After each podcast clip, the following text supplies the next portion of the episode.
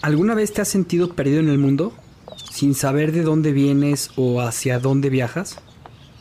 Si es así, seguramente has sentido el mareo de la posmodernidad.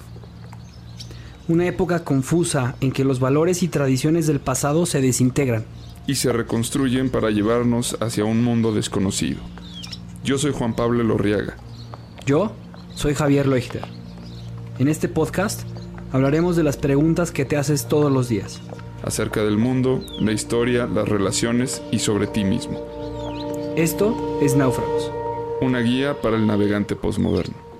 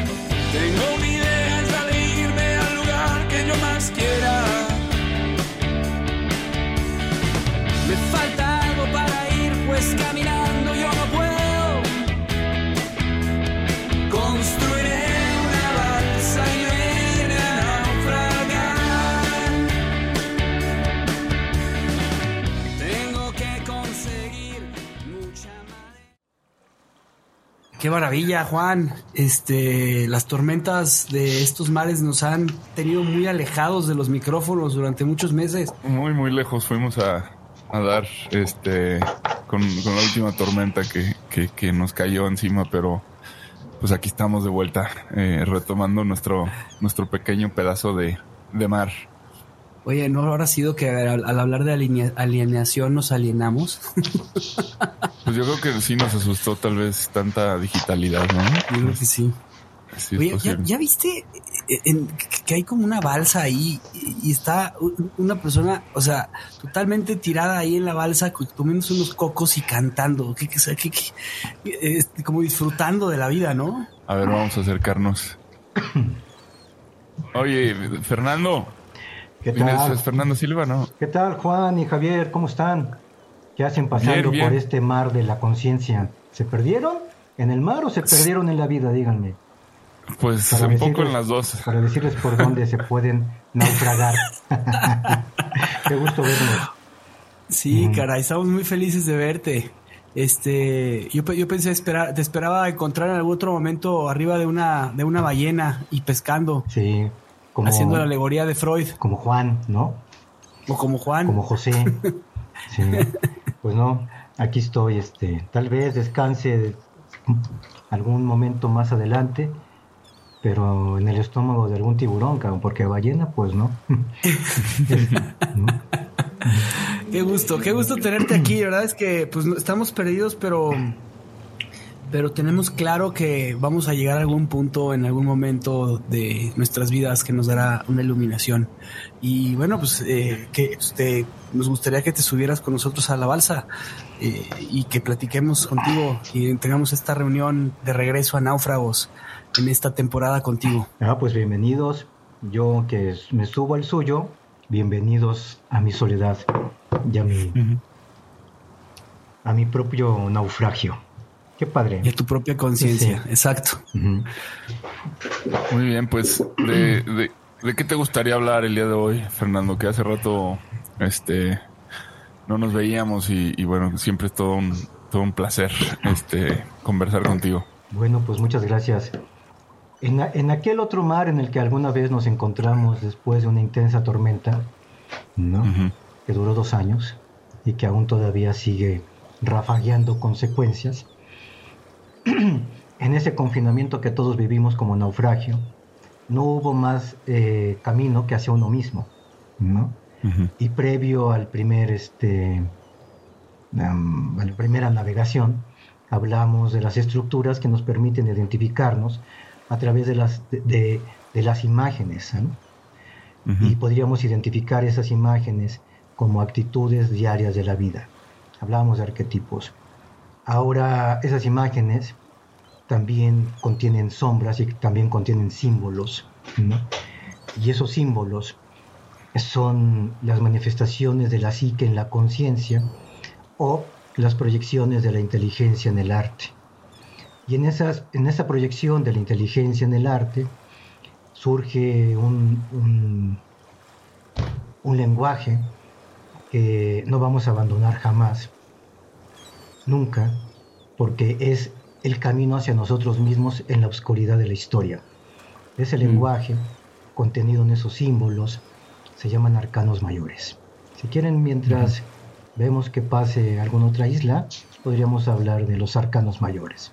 Y toda, toda la, la parafernalia alrededor, y aquí sería muy importante ver cómo una palabra puede desvirtuar una filosofía, una historia, una realidad o un proyecto. Una sola palabra puede echar a la basura siglos de historia.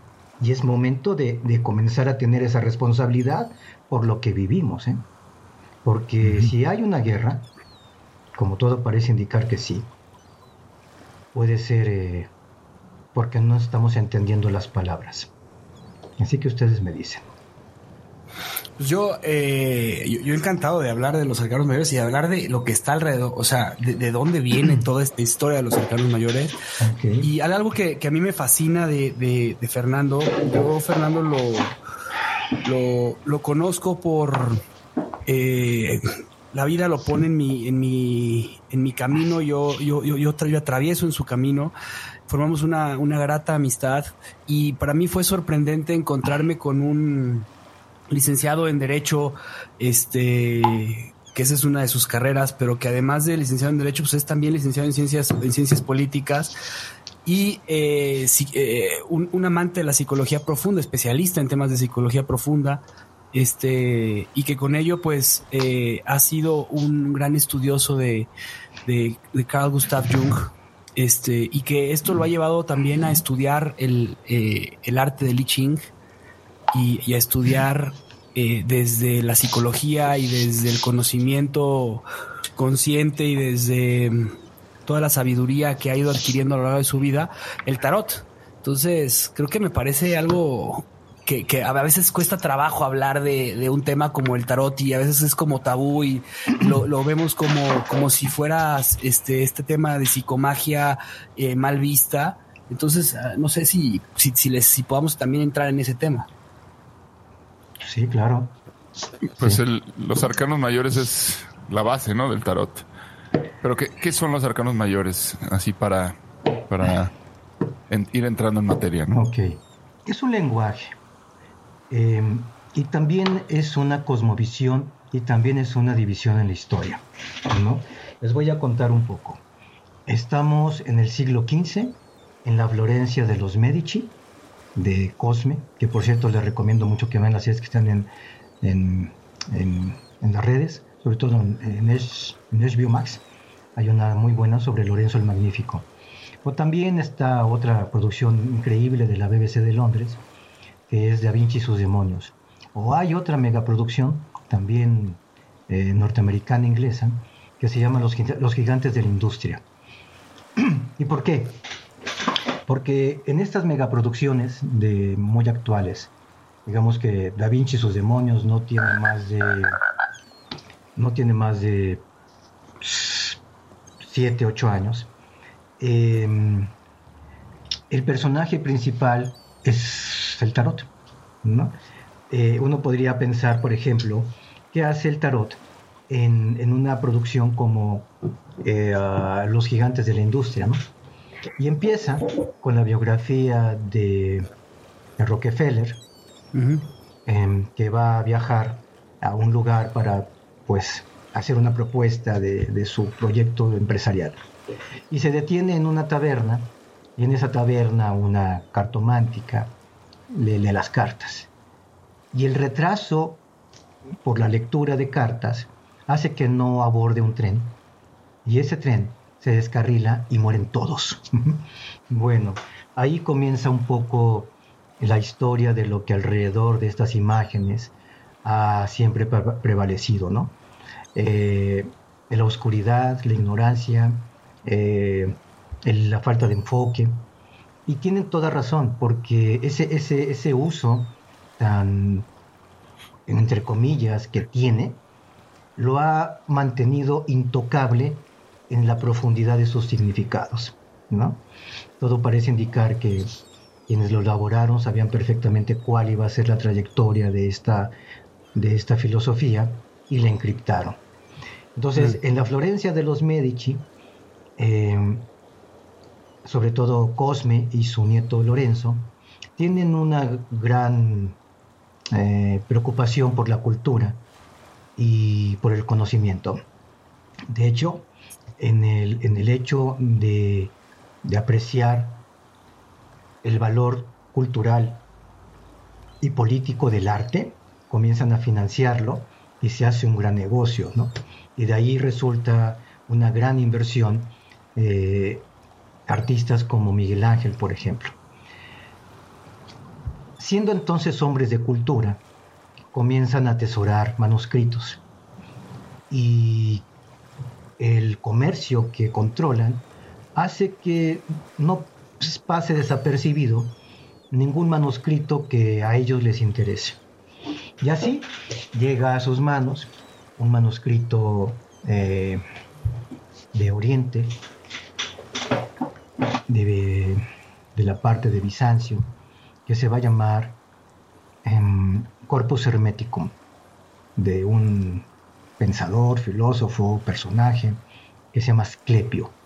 Entonces, el lenguaje en el que viene este, este manuscrito es incomprensible para los florentinos de ese siglo, siglo XV, siglo XVI, y convocan a un gran concilio para poderlo descifrar. En ese concilio, en la convocatoria, se llama El discurso de la dignidad humana de Pico de la Mirándola, y llegan a Florencia sabios de todo lo conocido en ese momento. Y comienzan a reunirse en una ladera de una montaña que se llama Villa Careggi, que por cierto va a ser destruida en la Segunda Guerra Mundial y reconstruida totalmente.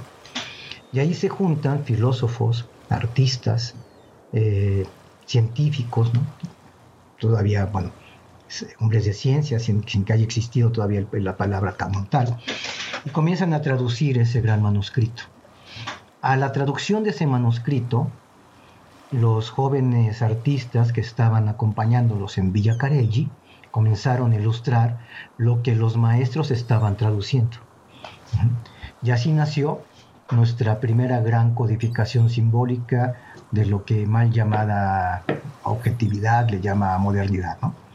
Entonces, en ese momento están haciendo una nueva disciplina que tres siglos más adelante va a comenzar a tener fuerza. Esa disciplina dentro de la filosofía que están haciendo se va a llamar hermenéutica. Bueno, pero en el siglo XV, transición al siglo XVI, la primera codificación que, hace de, que hacen de nuestros arcanos mayores, eh, reciben el nombre de discursos. Y son... ¿Puedo, hacer una pregunta antes de, continuar para tratar de ir siguiéndote? Eh, la figura de, la, palabra eh, bueno, hermético en ese momento, ¿qué, ¿qué, significado tenía? Porque hasta donde yo sé, eh, bueno, viene de Hermes, ¿no? Que es como, es Mercurio, de alguna forma, eh, en griego, y es este personaje de los pies alados que con su báculo, este, domina las serpientes, digamos, y, tiene todo este, este simbolismo eh, en, el, cual, pues, es como el... El sanador. No, más que el sanador es el, que trae el conocimiento, mm, bueno, el que entrega el conocimiento a, los hombres, digamos. En ese contexto, la referencia que hace de Hermes es mensaje. Él es el mensaje. Mensaje, sí, correcto. El sanador es Prometeo. Entonces, eh, el mensaje que viene encriptado, ¿sale? Por eso una de las, de las definiciones de hermenéutica es eso, ¿no? Comprender la naturaleza del mensaje que está ahí encriptado a través de símbolos. Entonces, el corpus hermético fue como le llamaron, la obra que tiene un mensaje elaborado por Asclepio que habla de la medicina del alma. y, vaya, y va a tener toda una trayectoria, la, parte hermética, hasta Giordano Bruno y la, la, mm. llegada de John Dee y la, Royal Society en, Inglaterra. Entonces, hay dos formas de ir siguiendo la naturaleza de lo que nos llama la atención como tarot o como arcanos. Como arcanos, entonces podemos seguir la ruta de esta, de esta disciplina entre ese momento del siglo XV-XVI de, de Villacarelli, que se va a llamar la Escuela Neoplatónica de Florencia, hasta el siglo XX en, en Ascona, Suiza, que se va a llamar el Círculo de Eranos. Sí. Y por mm. debajo, como tarot, pues lo puedes ir siguiendo de, la Madame Blavatsky a eh, Jodorowsky. Entonces, hay, hay, para, los dos, para las dos tendencias, hay seguidores, ¿no? Nada más que la parte de abajo, pues a ustedes les gusta la onda de Madame Blavatsky y Jodorowsky, pues está bien, pero no los va a llevar a ningún camino, porque la palabra tarot no es una cosa que venga de Florencia, viene de, de toda esta eh, neofolclorismo o modas culturales del mundo anglosajón inglés norteamericano. Pero la otra parte, la que va de Florencia a Francia, pues es donde está la filosofía. ¿no? Podemos mm. comenzar a leer a Marsilio Ficino o comprenderlo a través de Gadamer, ¿no? y, ambos lo estudian. Y en, y, en, Ascona, Suiza, en el siglo XX, pues están los grandes.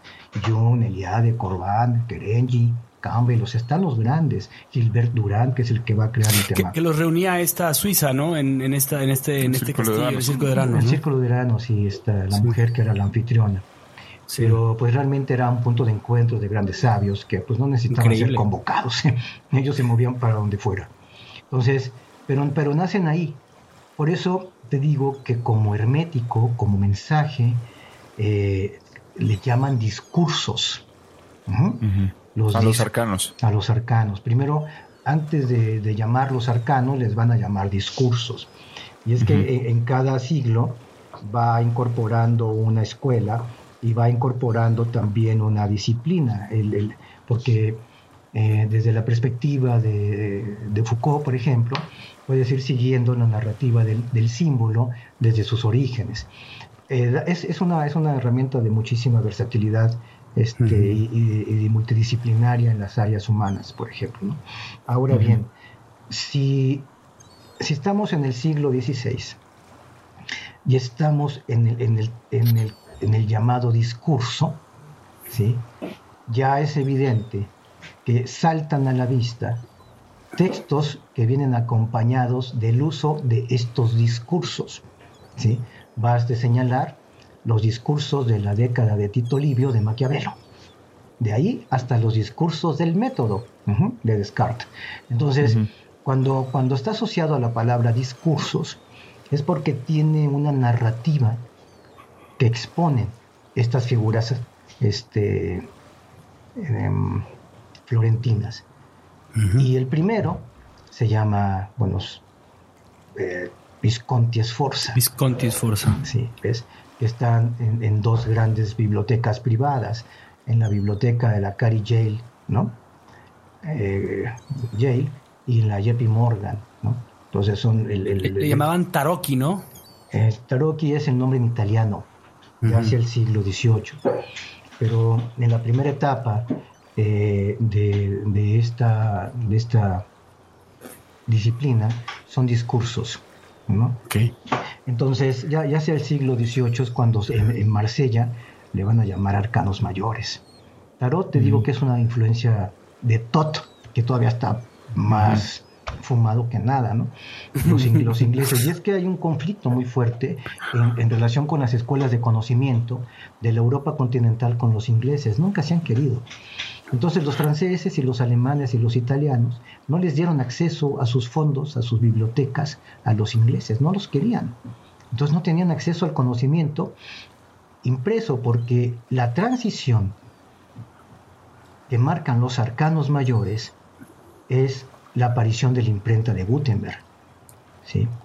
Entonces, no es nada más que que se divulgara lo impreso en la, en la imprenta de Gutenberg, también se imprimen arcanos, se imprimen mazos, se imprimen cartas, ¿no? que ya tienen un uso extraordinariamente poderoso dentro de las élites de ese siglo, en, sobre todo en lo que después va a ser Italia. De hecho, los arcanos mayores y el uso constante de los arcanos mayores va a dar origen al Estado-Nación. Entonces, fíjate muy bien. Aparecen en el siglo del Renacimiento como discursos y luego aparecen como marca, ya como arcanos mayores, que, que van a tener un uso comercial como tarot, en la Francia de la Revolución ¿no? de 1789. Aparecen 10 años antes en el puerto de Marsella y por eso la comercialización ya como tal se va a llamar Tarot de Marsella. Entonces está entre el Renacimiento y la Revolución Francesa, mm. con las escuelas que impulsaron estos movimientos políticos sociales. el hermetismo y después el iluminismo. Entonces, esa es la ruta que puede seguir entre la escuela neoplatónica de Florencia y el círculo de pero, pero, pero, qué interesante, porque, o sea, el, tarot este, atraviesa la historia eh, desde los aspectos más importantes del ser humano, o sea, desde el renacentismo en esta parte en donde eh, la cultura, el arte, el desarrollo de la perfección y, del asombro humano que, que van eh, haciendo para, para los, los los grandes este, ricos de esa época, pues como ya lo habías mencionado, Esforza, y a todas estas familias multimillonarias, los Medici, este, pero también en, ese momento el renacentismo pues va a pasar después a uno de los momentos más importantes de la historia que es el tema de la de la revolución de la este, revolución francesa, ¿no? Que es eh, eh, el, o sea, el renacentismo empieza con todo este destape cultural, artístico y la revolución francesa con todo este destape eh,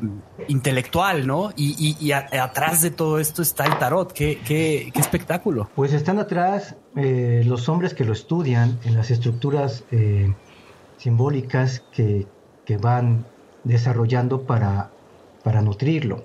Entonces tienes Milán, Florencia, Nápoles, Marsella, París, ¿no? Nunca aparece en la ruta de estos arcanos Londres, por ejemplo. Va a aparecer otro muy apócrifo hacia el siglo XX, que es el Rider, pero pues no tiene nada que ver con...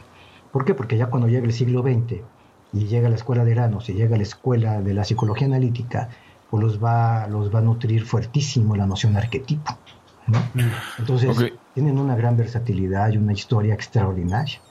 Y volviendo un poco pues a, los arcanos, este, ¿podrías darnos un, panorama breve de cuántos son, este, qué, en qué consisten estos discursos y un poco cómo se transforman en la figura del arcano, pasa del discurso al arcano?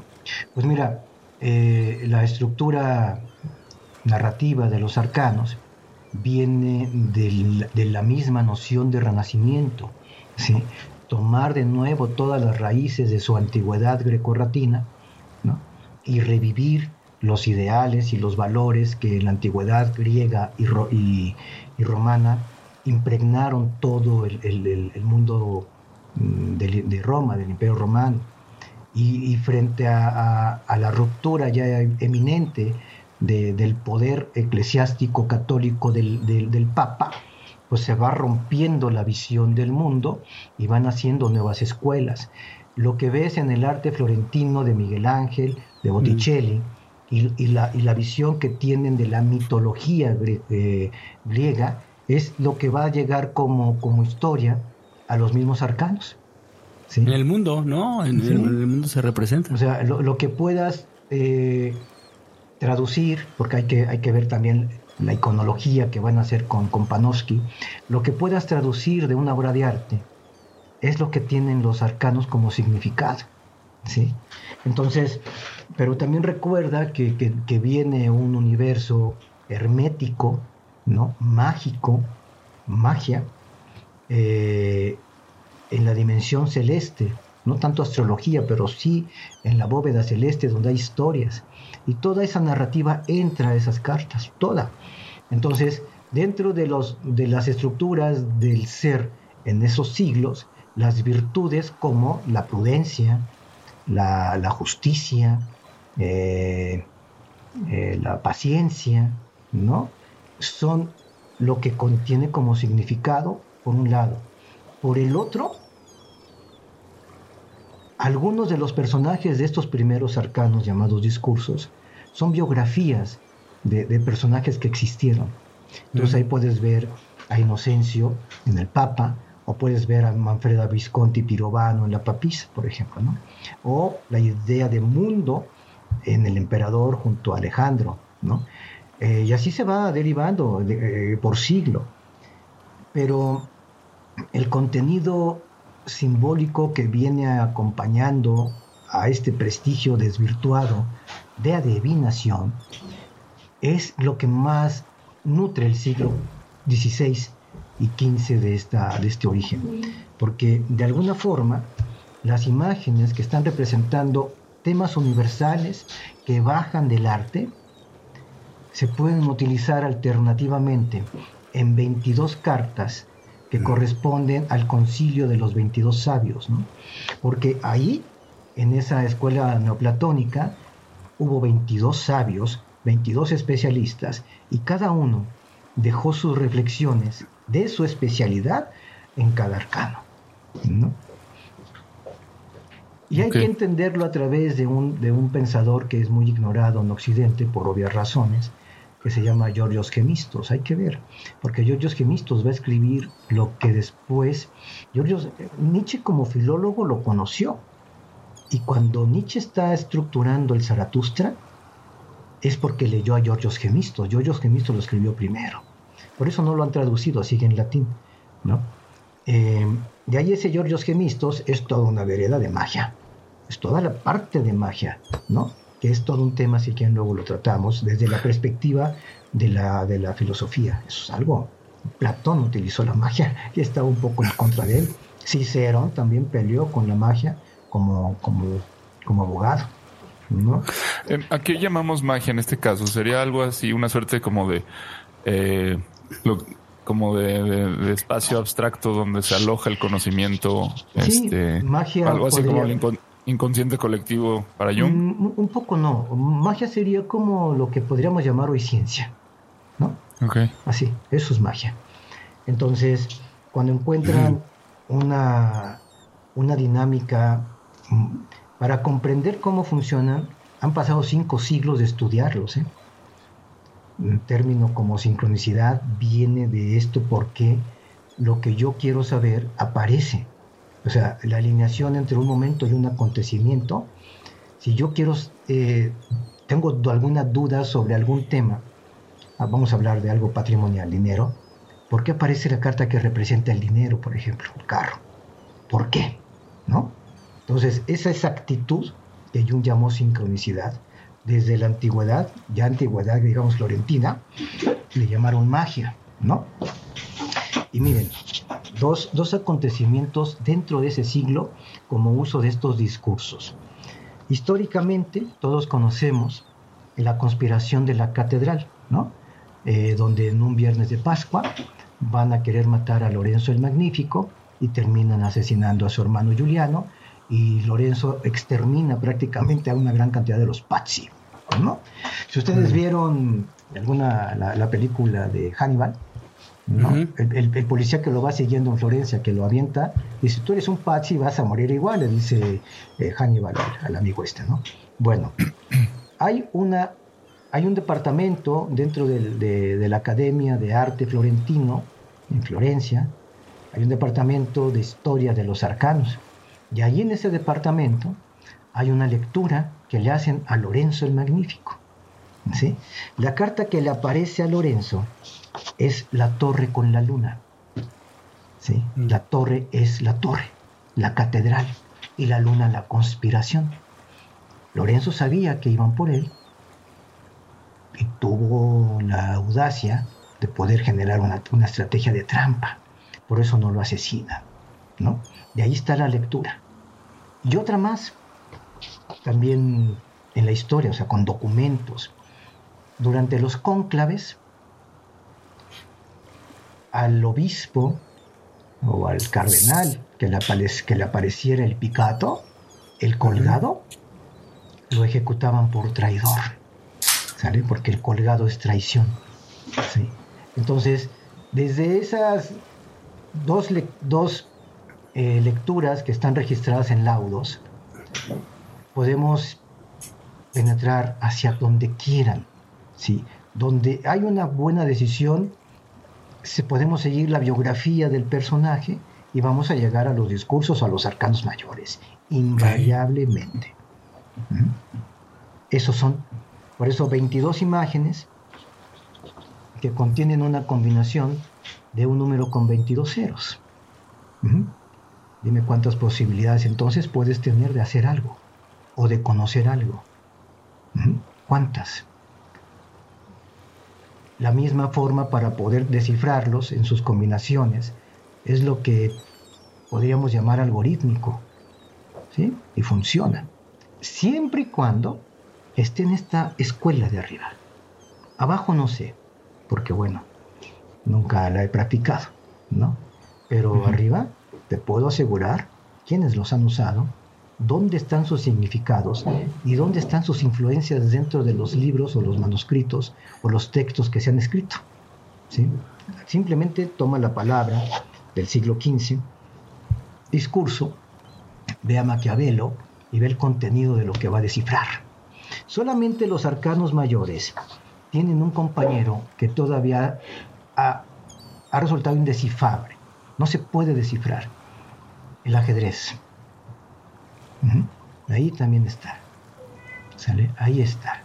Así como el ajedrez resulta a veces ¿no? Eh, inexistente, ine- eh, pues también los arcanos. Matem- y ambos, ambos, ambos con una, con una mm, historia matemática, por lo que acabas de decir, o sea, por el tema de los números, ¿no? O sea, tienen Sí, esta, esta sí. base científica que no existía en ese momento, mágica, pues, y, y, y- y- Nada más que en los arcanos de este siglo todavía no tienen ni número ni nombre, son la imagen. ah, ok. El, el- el- el número que vamos a conocer como emblema, con el nombre, viene después de, de Alciato, ¿no? O sea, pero eso ya es para a finales del siglo XVI. Para el siglo XVII le van a incorporar la, la Los cábala. nombres. Ajá. Y para el siglo XVIII le van a meter la alquimia. El siglo XIX va a desaparecer, que es cuando aparece toda esta estructura inglesa de la mm, de Madame Blavatsky, de todo ese rollo, y van a reaparecer hasta 1940 en, en, en Eranos. Entonces, ¿qui- ¿quiénes son los que le ponen la, eh, la cábala y la alquimia? Los franceses. Los franceses, ok. Los franceses. yo aquí, antes de, de- de entrar allá de lleno a, los arcanos mayores, eh, algo que me pareció bien interesante es el tema de la hermenéutica que tú mencionabas, que es esta, el arte de, de interpretar y de explicar o de traducir. Entonces, si en ese momento, en el siglo XV, no tenían nombre, no tenían este número, básicamente lo que estaban, estaban haciendo es, de cierta forma, interpretar lo que ellos estaban sintiendo en ese momento a través de las imágenes. estaban interpretando una nueva historia a través de las imágenes que ya estaban contenidas en el arte de ellos. O sea, Botticelli es el primero que los ilustra, Tiziano, ¿no? Miguel Ángel, Leonardo no, ¿eh? Pero sí Botticelli, Botticelli, Botticelli ve la primavera Bueno, pues, de Botticelli. la carta, la carta del, la carta del mundo es Botticelli, ¿no? es el nacimiento de Venus. ¿no? Sí. Entonces, toda la estructura simbólica que tiene Botticelli la tienen los arcanos. Y el mismo significado que deja Botticelli en el lienzo o en el muro es el mismo significado que le baja a los arcanos. Por eso se interpretan. Oye, Fer, y, y- y ahí, por ejemplo, el tema de la papisa en ese momento, este, me parece sumamente interesante porque durante ese, ese lapso que estaban los concilios, es justamente cuando el- restringen que los sacerdotes puedan tener parejas y que hubiera mujeres dentro de la iglesia.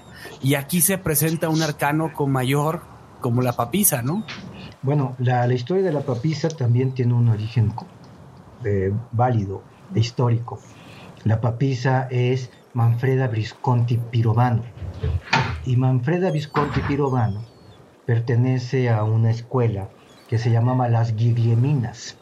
Esas guigleminas tuvieron una representante que se llamó la papisa Juana. Estas guigleminas son mujeres que vienen en la secuencia de lo que Miguel Ángel dejó a la Sixtina, las sibilas o las pitonisas. ¿no? Y después en el siglo X, eh, Hildegarda de Bingen. Ajá. Entonces, son mujeres filósofas, mujeres iluminadas, que podemos ver en México en el siglo XVII a una de ellas, Juan Inés, Juana de, la Inés Cruz, de la Cruz. Era una guillemina. Entonces, lo que significa la biografía de Sor Juana es lo que significa la carta de la papisa. ¿sí? Es eso. Y cada Que- que- uno de estos 22 va construyéndose con de la misma forma. Que muy interesante. Y, y, eh, la parte adivinatoria, pues, como de oráculo que tiene el tarot, este, ¿bajo qué lógica se rige esto y cómo, cómo es visto por, por esta, estas escuelas, no? La, la parte ar- adivinatoria tiene que ver con, con la estructura mántica de los arcanos. ¿no? Em, la parte mántica de los arcanos, esa ya es influencia de Cábala, es la conexión que van a tener, por ejemplo, en el árbol de la- del conocimiento, en el árbol de la vida de Cábala. Hay dos, dos estructuras simbólicas muy importantes. Las, las rueditas que se llaman sefirot y las conexiones entre ellas que se llaman senderos. ¿sí?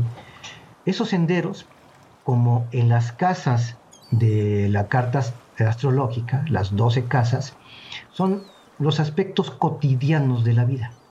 ¿sí? Lo cotidiano. eh, trabajar, eh, tener dinero, tener pareja, mm, todo eso. Enfermarte, ta, ta, ta, ¿no? Entonces, cada, cada conexión que tiene la Sefirot, que se llaman senderos, que son 22, ¿sí? o cada significado que tienen las casas en, en la astrología, tienen también una presencia dentro de los arcanos que se llama mántico, es decir, lo cotidiano de la vida. Lo cotidiano. Entonces, de las combinaciones de lo cotidiano surgen respuestas que llamamos adivinaciones. Pero esa adivinación no incluye o no tiene que ver absolutamente nada con el futuro. Tiene que ver con, una, con un análisis de prospectiva, de teoría de juegos, de teoría de escenarios, de teoría de las catástrofes, ¿no? Va por ese lado. ¿Cuáles son los escenarios donde la decisión que estoy tomando eh, va a tener un riesgo o va a tener una validez, ¿no? Y, y- y dentro de todos los contenidos que tiene como significados desde la parte adivinatoria o mántica, entonces dice, a ver, de todos los temas, ¿qué vas a consultar? Bueno, quiero consultar sobre mi negocio, bueno, patrimonial. Y abre, eso es lo interesante, abre la respuesta sobre los arcanos que representan lo patrimonial. En el contenido de esos arcanos, ¿sí? sus significados te están dando un escenario que puedes eh, valorar como decisión. Si ustedes conocen un libro que se llama Las 44 leyes del poder, o de- Sí, de Green. Tiene ahí un- un- un- una, un- una composición bien interesante. Cuando se usa la regla y cuando no se usa la ley, ¿no? Cuando se usa y cuando no se usa. Bueno, eso, eso deriva de los arcanos, ¿sí? Entonces, los arcanos van a dar un- una sugerencia, un escenario sobre el cual tu decisión va a tener un efecto. Pero no crean el futuro, no, no, lo- no, no lo, no lo predicen. Eso viene de tarot por parte de la línea inglesa, predecir el futuro. Pero el futuro es imposible predecirlo porque el futuro se crea, no se predice. En todo caso, como teoría de escenarios, como teoría de juegos, los arcanos te dan diferentes variables para que dentro de tu criterio elijas el que más te conviene sabiendo sus consecuencias. Es lo que le pasa a Lorenzo el Magnífico cuando en una lectura le sale Torre Luna. Sí, Pero cuando hablas de lo, lo mántico, ¿qué sería? Es como, como este aspecto Cotidiano. co- ah, cotidiano, pero ¿qué es exactamente como la, la magia del tarot? ¿O cómo podrías como definirla, no? El hecho de que, de que haya un aspecto pues casi metafísico, energético, que, que tiene que ver con la carta que eliges y, y lo que sale y lo que y la relación que eso Y tiene con la pregunta, es En ese momento, ¿no? La, la respuesta la tenemos cinco siglos más adelante, en, en el, en, en Jung, como sincronicidad. Es decir, tienes que partir de que las cosmovisiones tienen dualidades, ¿sale? Desde, desde siempre se ha, to- ha tomado la noción de un universo en caos y un universo cosmos, en orden, ¿sí? Orden y caos, ¿sí? Cosmos y, y- cosmos y caos. Entonces el cosmos, el orden, tiene unas leyes, las leyes del azar, ¿sí? El caos tiene unas leyes, las leyes de la sincronicidad. Recuerda que sincronicidad lo toma de, de Pauli, el, el, el. Einstein, de, el Einstein de, de la mecánica cuántica. Mm. Entonces, para, para, el, para la, la, el orden dentro del caos, Para- para- Sí. se- te cortaste un, un momentito. Esto- ¿Para, ¿Para qué? para ese orden dentro del caos, esa, em, esa secuencia de lógica dentro del caos, se crea el término sincronicidad. ¿Sale? Entonces, tomas tus arcanos, los manejas, y ahí hay un orden totalmente implicado. Ahí ya está la carta que va a significar exactamente lo que tú buscas o lo que tú necesitas saber. Que aparezca la carta es sincronicidad, no adivinación.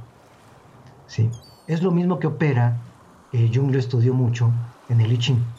El I Ching te va a responder el hexagrama que necesitas escuchar en ese momento que estás todo confundido.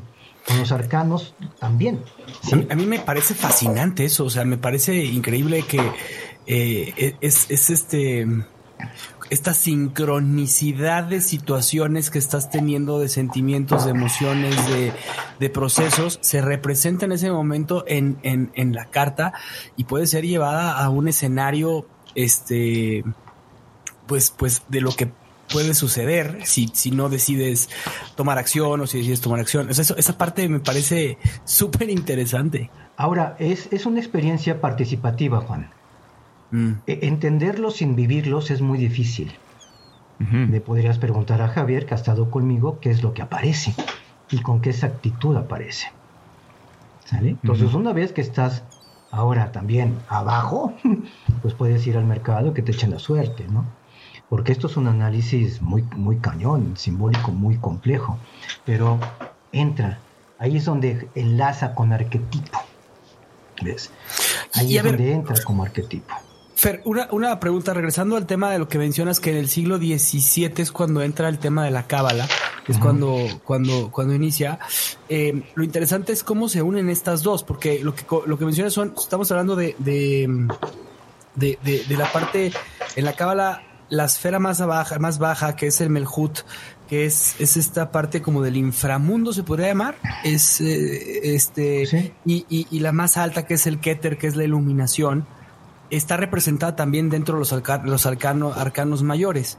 Este, e- esta, esta experiencia de la cábala, de, de, de- de este proceso que tiene el ser humano, que después lo explica muy bien Jung, en, en el proceso que vas teniendo de tu conocimiento, de tu descubrimiento, de tu observación, de tu consciente, cuando haces, le pones luz a lo consciente, o más bien fue Campbell, creo que fue Campbell, ¿no? El que, el que dice que en el lugar más oscuro encontrarás el, el tesoro más grande. Eh, es, es, es, es esta parte donde se empiezan a unificar estos criterios, pues ahora sí, valga, valga la redundancia de lo que vas a decir, la, la sincronicidad que hay entre ellos, pero cómo se mezclan. Pues es un proceso alquímico, ¿no? O sea, para el Eh, siglo XVIII. Ya para el siglo XVIII, o sea, porque cada siglo le va atribuyendo grandes eh, cualidades que están ahí mismo, ¿no? Eh, es que es como la última cena o como el nacimiento de Venus, o sea, cada siglo le va encontrando cosas a, esa- a esas obras, ¿no? Llega, por ejemplo, la parte de, saber cómo se pintó y qué pinturas usaron, qué pinceles y ta, ta, ta. Pero luego llega Panofsky y es el que le va a dar contenido a la forma, o Avi Barbour, ¿no? Y dicen, es que ahí dentro, está, esas florecitas significan, no sé, la virginidad, ¿no? Entonces dice, sí, pues ahí estuvieron siempre desde el siglo XV. La pregunta, que es la vigencia que tienen los arcanos, es que cada, cada siglo se les encuentra algo nuevo que está allá adentro. Desde esta perspectiva sí es metafísico. ¿sí? Aunque en el, en el, en el enfoque de la, Aristóteles. de la, de la fenomenología, eso es lo visiblemente otro. Ahí está lo luminoso, numen con N. ¿no? Ahí está lo otro, ahí ha estado lo otro. Lo que Aristóteles reflejaría como metafísica, ahí está lo otro. Y no tiene que ver nada con ese concepto un poco medio confuso de otredades, no tiene que ver con eso. Tiene que ver con lo luminoso, lo numen. ¿sí? ¿Cómo sabes qué hay dentro de ti? ¿Cómo sabes? O sea, eh, frente a una experiencia que no has vivido, va a resultar algo que has tenido siempre que se manifestó. Yo, por ejemplo, das de cuenta, nunca has vivido un terremoto y la primera vez que lo vives, cabrón, ¿esto qué es? ¿No? Y ahí estaba, o sea, llevas 35 años viviendo con eso adentro, pero la experiencia de lo luminoso hace que aflore, hace que salga. Sí, bueno, eso está también en esas imágenes, por eso se llaman imágenes arquetípicas. Ahí están, ¿no? Ahí están. Entonces, estos 22 arcanos mayores que no tenían nombre, que, que se utilizaron para eh, eh, tener una interpretación de lo que ellos estaban viviendo y de cierta forma experimentarse en este pensar. Eh, en, llega un momento en el que le ponen, le ponen nombres y le ponen números. Y, y, y, estos, estos nombres y estos números tienen un significado, o sea, desde el 0 al 21, ¿por qué no empezar desde el 1 al 22? Este, o sea, para, para quien nos esté escuchando y está tratando de entender qué es el, qué, de dónde viene todo este tema de los arcanos este, mayores, pues cómo, cómo, cómo pudiéramos aterrizarlo eh, en, en, en en, en, en, palabras más, más simples para, o no, no, no simples, porque no puede ser simple, sino eh, en, en, una cotidianidad, pues. Ok. Desde lo mismo que dijiste hace un rato sobre las sefirots de, de cabeza inframundo. Tenemos 22 arcanos, 22 uh -huh. cartas, ¿sale? Que están numeradas de las 22, 21, ¿no? Entonces, la primera carta, que se llama el mago, el Aleph es el alquimista, el que va a transformar lo viejo en nuevo. Y la carta número 21 es la plenitud, o en términos jungianos, la individuación. ¿Sí? ¿Pero de quién? ¿De quién? O sea, ahí está la herramienta, ¿sí? Del mago 1 a la plenitud 21 mundo. ¿Sí? ¿De quién? ¿La plenitud de quién? Pues la plenitud de lo que de quien lo use. Por eso está el loco como arcano sin número ¿sale? El, el, loco no tiene una posición dentro de, de, de, de, ese, de ese viaje, citando a Campbell, de ese viaje heroico, no la tiene. ¿sí? El loco es la carta que va a representar simbólicamente a quien quiera hacer ese viaje en su vida. Todas las proceso, posibilidades. En un proceso de transformación, claro. El mago, ¿sí? Eh, el, la armonía entre lo nuevo y lo viejo, la papisa, ¿sí? el conocimiento, la emperatriz, la vida, el emperador, las decisiones, el papa, el conocimiento, los enamorados, los caminos, el carro, eh, el valor, ¿sí? la, riqueza. La, la, justicia, las dos partes, el ermitaño, detenerme en la, en la mitad de mi vida, la rueda de la fortuna, los cambios hacia nuevas perspectivas de mi destino, que es la fuerza, el colgado, que es el sacrificio de un destino como los trabajos de Hércules, el arcano sin nombre, que es el movimiento perpetuo de la vida, la templanza, que es el valor que necesito para llegar a la sombra, que es el diablo el 15, y poder ver la realidad directamente, que es la torre, para poder construir la felicidad, que es la estrella, y vivir en la pasión de la luna, para llegar, ¿sí? por la iluminación de la verdad, que es el sol, al renacimiento del juicio que me lleva a la trascendencia que es el mundo, a morir. Ahí está tu camino. Es eso lo que te va a enseñar. Qué poético, o sea, qué, qué belleza, ¿Sí? caramba. Es la vida, la vida misma. Claro, por eso está tan. Eh, los puedes ver desde los discursos hasta el libro rojo de John, porque ahí están, ahí están los arcanos en el libro rojo. Entonces, ¿qué significan tu vida? Cuando me preguntan, ¿y, y, ¿y qué significa esto? No sé, es tu vida. Por eso tú eres el loco, el que yo te voy a traducir nada más. Pero el que va a saber qué significan eres tú. Se llama giro participativo. ¿Qué significa tu vida? Pues no sé. Esa es tu vida. ¿Qué, va- qué variables hay? Pues la de todos.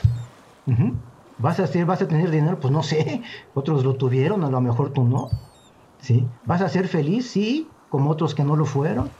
¿Vas a vivir en las mentiras? Pues tal vez. Otros vivieron en la realidad. Entonces, ¿qué significan los arcanos? La sincronicidad de tu vida. Ahora te pueden indicar en ese camino por dónde no irte. Eso es el significado. ¿Sale? ¿Qué significa el nacimiento de Venus para el siglo XVI? No. ¿Para el siglo XVII? ¿Para el siglo XVIII? En cada siglo ha nacido un especialista en Botticelli. Yo acabo de adquirir una obra completa de Botticelli en italiano, unos tomos hermosísimos que están por llegarme de Italia, me costaban una lana, ¿no? casi 1.500 euros, pero es una belleza. Y ahí viene todo lo que han hablado por siglo de una pintura, cabrón. Es un tomo, o sea, son tres tomos. Nada más de lo que se ha hablado del nacimiento de Venus es un tomo de 800 y cacho páginas. ¿Sí? Acá tienes 22. Entonces, cada lectura eh, es el significado de una vida. Por eso está ahí el loco, que no tiene número. Eres tú. Tú y lo que hay de aquí hasta tu transición. Muy interesante. Ahora, ¿qué Mm. significan tus caminos? ¿No? ¿Qué quieres saber? ¿Qué es lo que quieres saber de ti mismo para verlo a través de, la- imagen de tu alma, que son los arquetipos? ¿Sí? ¿Qué hay dentro de ti que te pone en ese camino? ¿Qué es, hay en ese camino que no es tuyo? ¿Por qué te equivocaste? ¿Por qué repites? ¿Por qué enfermas? Si estuvo en la mano de- de los Medici, de los Visconti, de la JP Morgan, en el círculo de Eranos, si se han dedicado al estudio de estos filósofos y hermeneutas como Corbano, como Eliade, como Jung, es por algo. Siendo, como dice Javi, en ese camino de ser abogado y politólogo, algún día me detuve en el simbolismo del poder. ¿Y qué crees que apareció? Los arcanos mayores. ¿Representados por la fuerza? No, en lo representado por los 22. Por los 22. Sí. Yo estaba estudiando las estructuras simbólicas del discurso político y me encontré con los arcanos mayores. Y dije, puta, pues sí, ahí están. Y a lo largo de todos estos años, que ya suman 20, los he visto en los discursos de muchos políticos y muchos estadistas. Muchos. ¿Ves? Muchos. Hoy estaba tomándome un café. Bueno, ahí están en... ¿Vieron la casa de papel? Ahí está. Hace, hace unos días les hablaba con el productor. Ahí están los arcanos mayores. Te, te- atrajo el profesor, te atrajo Tokio, te atrajo Palermo. Es una proyección de ti mismo como sombra en un arcano y en una carta tiene un nombre. Ahí está. De, de hecho, Juan, Juan utiliza mucho este, este, eh, esta representación de las imágenes en los personajes que va creando. Y me parece sumamente interesante eso. Está usando arquetipos y arcanos tal vez sin saber los nombres, pero las estructuras simbólicas que él utiliza en la creación de su obra es arquetípica. Si lo, si lo, si lo filtramos a través de la hermenéutica, pues va a proyectarse hacia Fausto o hacia, no sé, eh, Hermes, hacia Zeus, ¿no? Hacia Sí, el sí. colgado, hacia el Papa, ¿sí? hacia el carro. No, eh, no, justo acabo de, de filmar hace poco un corto de- que se llama Los Anillos de Saturno. Ajá. Que, bueno, la premisa es de un mago que está en un hospital psiquiátrico. Este, y ahí se aparece un, un hombre llamado Saturno, este, con quien hizo un, pa- un pacto eh, faustiano, ¿no? Claro. ¿Y a quién utilizas? ¿A qué artista utilizas? ¿La melancolía? ¿De quién? ¿No? De Durero. Estás utilizando Durero. Durero tiene como estructura iconológica a los arcanos mayores. ¿sí? Esa pintura extraordinaria que se llama la, melancolía, La melancolía. O los hijos de, Sa- o los hijos Los hijos de de Saturno. Es Durero. Dureros son arcanos, Dureros son arquetipos. ¿Sale? Sí. Entonces, tu obra. O Goya, ¿no? El Goya de, el Goya de Saturno también es, es espectacular. Sí, Saturno devorando a sus hijos. ¿no? Sí. El tiempo, el tiempo devorando Sí, al tiempo. Cronos. Cronos. Es Cronos, Cronos, por Pues es que es el mismo. Sí. Es el mismo, es el tiempo. Sí, es el tiempo. Los Que- arcanos y, y la- mayores y la es el pieza, ermitaño. y la pieza de musical que acompaña la, esta obra pues, es Holst, ¿no? Los planetas, este, Claro. Que, que traen, justo es el que trae los viejos tiempos, Saturno, ¿no? Y Sí. él, y al final aparece el mago, este, que, que es este Mercurio. Le vamos a mandar Que- el corto para que lo veas. Que, que, que el mago, hace poco me senté con, con una persona que tal vez trabaje con él, ¿no? el dueño de Disney Plus. Entonces, eh, el- el- el- la estructura de lo que utilizamos son lenguajes inconscientes llamados como quieran, arcanos, arquetipos, símbolos, engramas, le puedes poner para que quieras, pero la verdad es la misma esencia. ¿No? Sí, aquí, aquí tal, tal vez lo más relevante, creo yo, es, es como... eh, o bueno, no, no lo más relevante, pero algo que a mí me interesa mucho. es- O sea, es como, como artista, es poder soltar un montón esta, esta necesidad como de crear sentido o dar sentido, ¿no? Eh, como si uno tuviera esa capacidad y más bien dejarte llevar por el, el movimiento inconsciente de la magia, ¿no? que es, que es este, como, como aparece el sentido y, y una y otra vez te sorprendes de las, las cosas que tú mismo estás creando o, o para las cuales estás sirviendo como canal, ¿no? Que- Allá en León, eh, si estás haciendo tu corto allá, conozco a un chavo, ahorita se me olvidó su nombre, que hizo un corto que se llamaba El inframundo, el infierno, el purgatorio. se yo, yo lo escribí, Adrián Landeros. Yo lo Ok. escribí con él.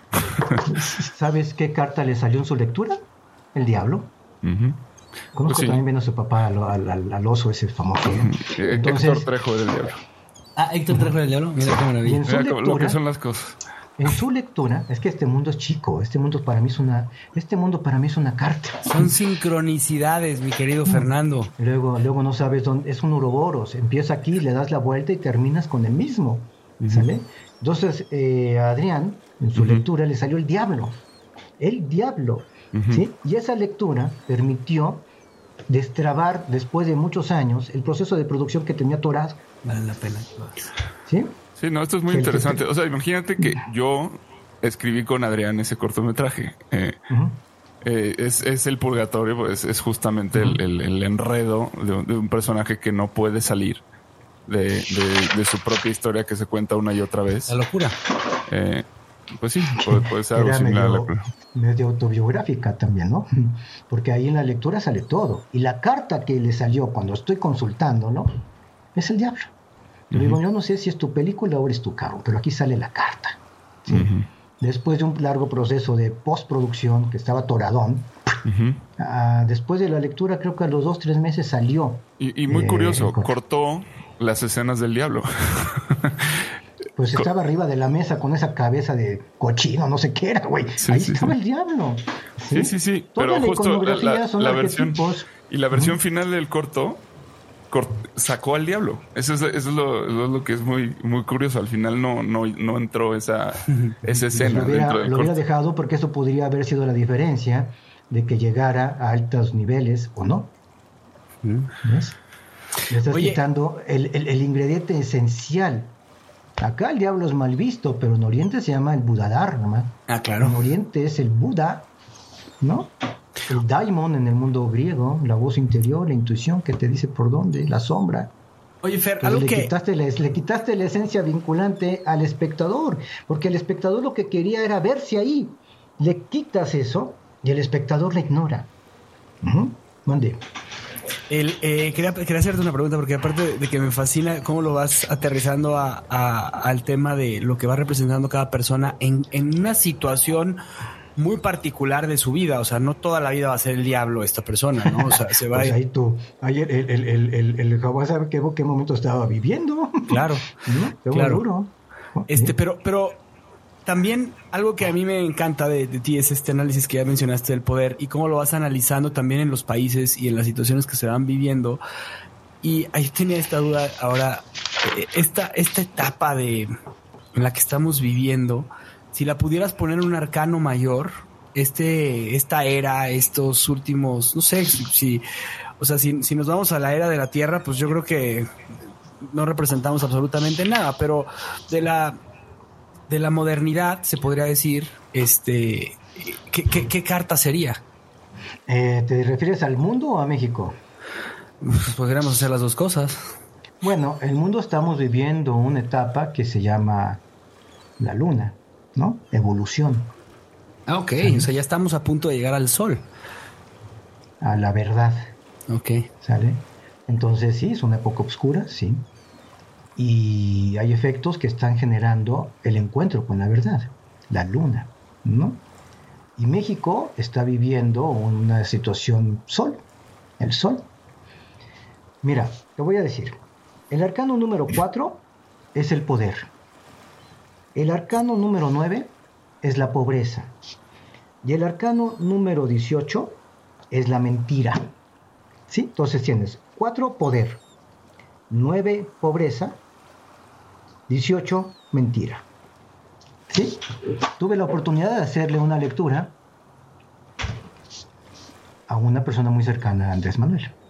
¿Sí? La carta con la que sale él es la 4. La carta con la que sale el del PAN es la 9. Y la carta con la que sale el del PRI es la 18. Mentira. Ve el número de votos que tuvo Anaya. Eso es el ermitaño. ¿Sale? Ve el problema de pigmentación de la piel de Mead. Eso es la mentira. ¿Sí? Ve cómo este cuate está dirigiendo. Eso es el poder. Pero también son las coronarias. el corazón. ¿Por qué? Porque los, los arcanos también significan síntomas, cabrón. ¿Sale? Las emociones, las conductas, los, las enfermedades son lo mismo. Entonces, una, una carta significa emociones, conductas, acontecimientos, síntomas y arquetipos. Ese es mi método. Fer, algo que, que, acabas de mencionar ahorita es en donde yo me gustaría ahondar un poco para ir cerrando lo que es este episodio. Y es justamente lo que acabas de decir. A lo que yo me dedico, a lo que yo hoy hago con el tarot, o sea, lo que haces tú hoy con el tarot, y, y, y que es toda esta arte, estas, esta eh, amor que le pones para que la gente también se autodescubra. Y eso es, para mí es, es, es, es impresionante lo que llegas a hacer eh, con la persona, donde puede llegar a sanar situaciones pues muy longevas, este, o situaciones que ni siquiera había conocido y que estaban ahí y que nunca le había puesto la luz. Entonces, no sé si nos pudieras comentar un poco cómo es todo tu proceso de la lectura de los discursos en, en, en, tu terapia. Bueno, pues es, es usar un lenguaje que, que tiene como función un sistema. Te voy a explicar. Todos pertenecemos a un sistema, ¿no? Y ese sistema se va a encargar de reproducir las condiciones que le permiten existir. Mm. ¿Sale? El, el, lenguaje en el que ese programa del sistema está escrito es el arquetipo. ¿sí? Entonces, cuando yo voy a hacer una consulta a una persona, busco cuáles son esos vinculantes que tiene dentro de su función en el sistema. Y esas funciones son los acontecimientos que ha vivido como parte del sistema o las enfermedades que ha vivido como parte del sistema. Entonces podemos ver cómo puede haber un riesgo de diabetes en una familia con ese síntoma. Esa es la parte, digamos, biológica. Pero también las estructuras emocionales que vienen en el contenido de este síntoma. Esos son los incidentes críticos, los acontecimientos. Porque hay dentro de las familias acontecimientos que se repiten por generaciones, ¿no? Ahora, los arcanos como lenguaje y mediante la sincronicidad pueden alinearse para que del inconsciente, que es una memoria, porque aquí tendríamos que entrar a la vida de este, ¿no? De Giordano Bruno, como memoria están ahí, ¿no? Están ahí las estructuras que en un proceso evolutivo nos permiten seguir avanzando. No es nada Por favor, no van a decir que es registros acásicos o que es karma. No, no es nada de eso. Esas son vaciladas que inventan los de la New Age. No, son memorias. Son memorias. Es un mecanismo de la evolución para ir protegiendo e ir avanzando. ¿sí? Si desaparecemos ahorita, los niños que pudieran sobrevivir ya tienen la estructura de información para no reinventar el fuego, por ejemplo. Entonces, esa, esa lectura que mencionas es una lectura que hace un análisis de esas funciones que yo llamé como, para no salirme mucho de la psicología, eh, lealtades invisibles, que es como se llama, ¿no? Como, las, como tus costumbres dentro de tu familia que te llevan a actuar de tal forma. Entonces hay una parte que se puede ver, la cultural, y hay otra que no se puede ver, que es la de las memorias. ¿sí? Y se transmiten también, sí, claro.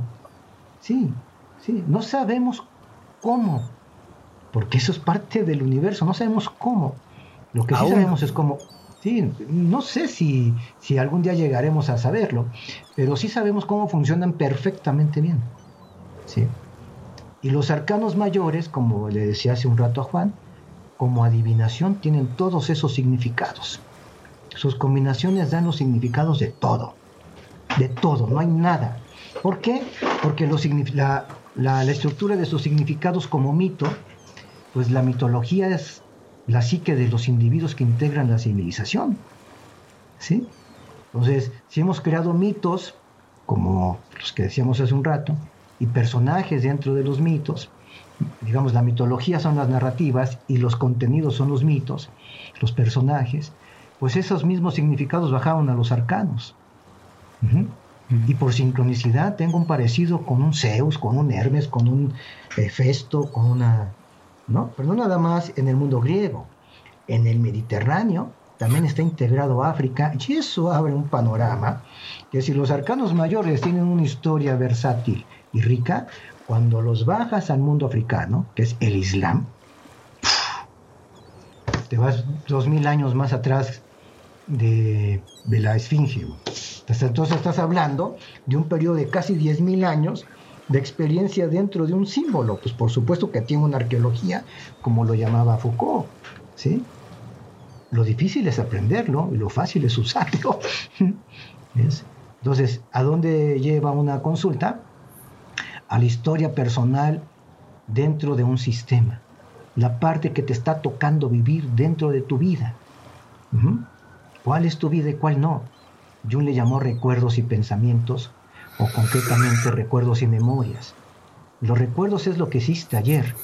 La memoria es de 100 años atrás de tus abuelos. Entonces, el lenguaje del arcano construye recuerdos y memorias.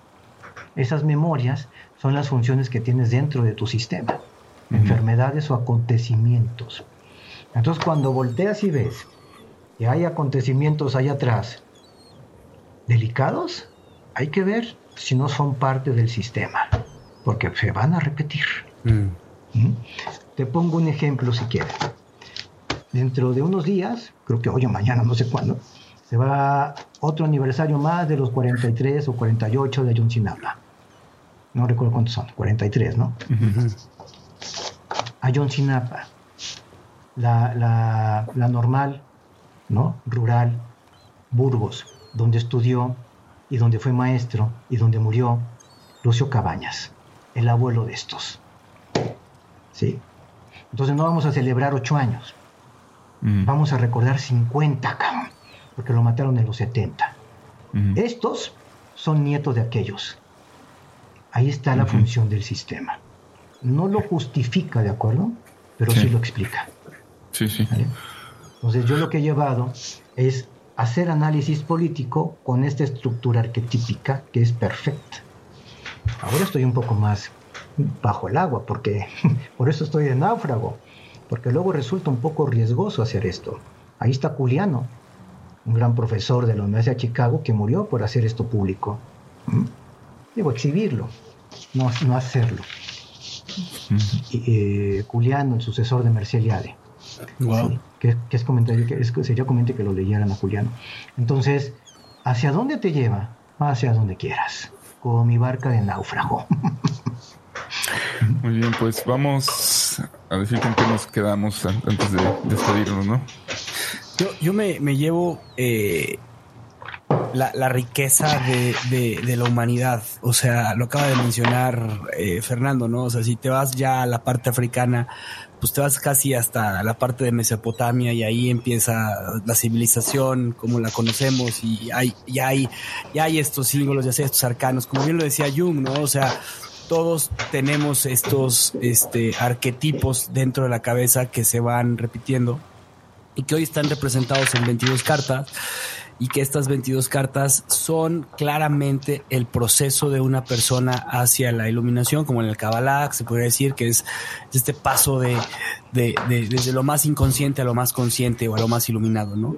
Y, y- y que, que hoy en día creo que, que quitarnos, o sea, sí hay que llevarlo el tarot a, a las personas que verdaderamente lo saben, como Fernando, que, que, que lo han estudiado, que lo conocen, que lo respetan, que lo admiran, y no llevarlo nada más a la, a la, a la parte mágica, este, eh, de oráculo, o bien, peor aún, de, de, de un tema tipo este Walter Mercado, ¿no? De, de- de predicción, ¿no? O sea, e- ese tema para mí me parece como eh, hacerle una burla a algo que es un conocimiento que se ha ido pasando en generación con generación.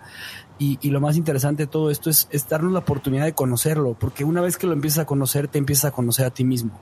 Entonces yo con eso me, me- me quedo con la parte del tarot que tiene que ver desde la psicología, la hermenéutica y la magia, que es la ciencia. Bueno, pues un placer, como siempre, escucharte, Fernando. Y yo, yo me llevo eh, justo como. Pues para mí es un tema muy, muy recurrente, aunque no, no me he metido tan de lleno a estudiarlo. Pero me, encanta darme cuenta que, que existe un sistema subjetivo eh, simbólico que puede ser tan, eh, tan profundo como las ciencias duras, ¿no? Y como el, el- entendimiento de, la materia y sus leyes. Eh, creo que esta es una forma de, de entrar dentro de la- una ciencia de la subjetividad, que, es algo que, bueno, por su definición misma es complicado, ¿no? Porque eh, ju- justo la ciencia es objetiva en teoría, ¿no? Y, pero, pero eh, ju- justo de- se trata de, cómo se puede manejar como eh, es- estas, estas cuestiones como tan abstractas, pero tan concretas a la vez, ¿no? Eh, tan difíciles de, de- de dar forma, pero tan evidentes. Entonces, eh, es- eso es la- la- lo que a mí me encanta como de, de- de la, potencia que tiene el tarot y en, en general el hermetismo. ¿no? Pues sí. Pues mira, es como en este inmenso mar habernos encontrado. Y si quieren rastrear un, un origen común de estos símbolos, hay que comenzar el camino en las cavernas del Neolítico. Ahí empezó. ¿Mm? Ahí empezó. Y va a llegar, yo creo que hasta las estrellas cuando alguna vez salgamos de esta subjetividad de la que tú dices. Ujú. ¿Sale? Pues yo estoy muy encantado de estar con ustedes de nuevo. Extrañaba estos encuentros así de, de- del mar y seguir pues en la, en la inmensidad de la vida y seguir encontrándonos, ¿no? Alineen sus velas para que vayan por el camino correcto y en ese camino correcto van a saber si van bien, si me encuentran. Si no me encuentran, van mal. Muy bien. Me encanta, Fer. Fer, ¿dónde te puede encontrar la gente para que te mande una botella de, de, de este, Pues ¿cómo se llama? no, una no, botellita no, con... no, no tengo ningún punto de encuentro. Hay una página en, en Facebook, me parece, que se llama Archetypes. Ahí pueden hacer usarlo. Aunque realmente la sincronicidad es la que nos lleva a los encuentros, no la búsqueda. Maravilloso. Bueno, muchas gracias. Vamos a tirar nuestra ancla y hasta la próxima. Buen viaje. Tiremos ancla.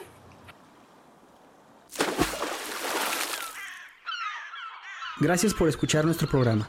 Te invitamos a seguirnos y a interactuar con nosotros en redes sociales. Tu opinión es muy importante para nosotros. Queremos saber lo que piensas sobre los temas que tocamos y sobre cómo podemos mejorar. Búscanos en Instagram, Facebook y YouTube. O en nuestro sitio web naufragospodcast.com. Buen viaje. Nos vemos en el siguiente puerto.